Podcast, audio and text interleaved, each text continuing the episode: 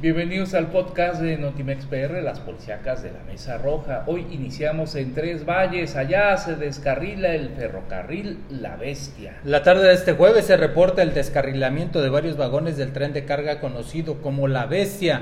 El evento se registró a la altura del kilómetro 114 en el tramo Yaguas de la localidad Ojochal de este municipio. No se reportan lesionados en el descarrilamiento del tren en el sur a la altura del municipio de Tres Valles. Reporta preliminares detallan que fueron 10 vagones usados para carga de granos que iban vacíos los que se salieron del carril.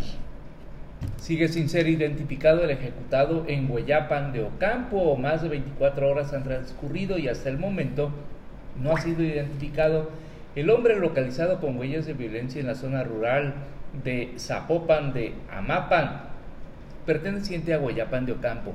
A simple vista, la víctima presenta una lesión en la cabeza provocada por proyectil de arma de fuego. A unos dos metros fue hallado un casquillo calibre 45. El occiso se encontraba semidesnudo con la ropa interior a las rodillas y el resto de la vestimenta hallada a unos 25 metros. Era un pantalón de mezclilla azul, una playera color blanco con huellas hemáticas. Se logró saber que el hombre de aproximadamente 50 años de edad eh, tiene como seña particular un tatuaje de San Judas Tadeo en el hombro izquierdo. Un sujeto armado asalta casa de empeño en Boca del Río. Un sujeto armado asaltó una casa de empeño ubicada en la colonia Rigo, en el municipio de Boca del Río, lo que generó una extensa movilización policiaca. Los hechos se registraron en la calle Salvador Díaz Mirón, entre Violeta y Magnolias de la mencionada colonia. Este asaltante llegó y se hizo pasar por cliente, después amagó a los empleados con un arma de fuego para llevarse diversos objetos de valor.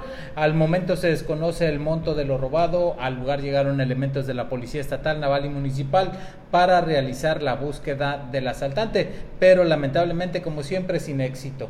Le continuamos informando, pero ahora desde Jalapa. Muere al aventarse desde el puente Jalitic este mediodía, un sexagenario perdió la vida al aventarse del puente Jalitic en pleno centro de la capital de nuestro estado, Jalapa. De acuerdo con testigos, el hombre presuntamente se habría lanzado desde las alturas aproximadamente 70 metros, perdiendo la vida de manera instantánea. Al lugar arribaron elementos de seguridad pública del estado de Veracruz para acordonar el área mientras esperaban la llegada de los servicios periciales. El hombre, tendido en el piso, murió tras eh, impactar la cabeza directamente, ocasionándole una herida de gravedad desaparecen madre e hija en el puerto de Veracruz. La Comisión Estatal de Búsqueda de Veracruz reporta la desaparición de la señora Perla Cristina Ortiz Villar y de su pequeña hija niña Suri Sadaí Cabra Ortiz en el municipio de Veracruz. Informó que ambas fueron vistas por última vez el, pasado 3 de mayo en este municipio y solicitaron la colaboración de la población para su localización. Informa que Perla Cristina Ortiz Villar tiene 42 años de edad, de unos 65 metros de altura, ojos café oscuro, cabello lacio corto teñido y pecas en los pómulos, mientras que la menor Surizadaí Cabra Ortiz tiene 5 años de edad, mide un metro de estatura, tiene ojos color verde, es de piel blanca, cabello largo, ondulado y castaño.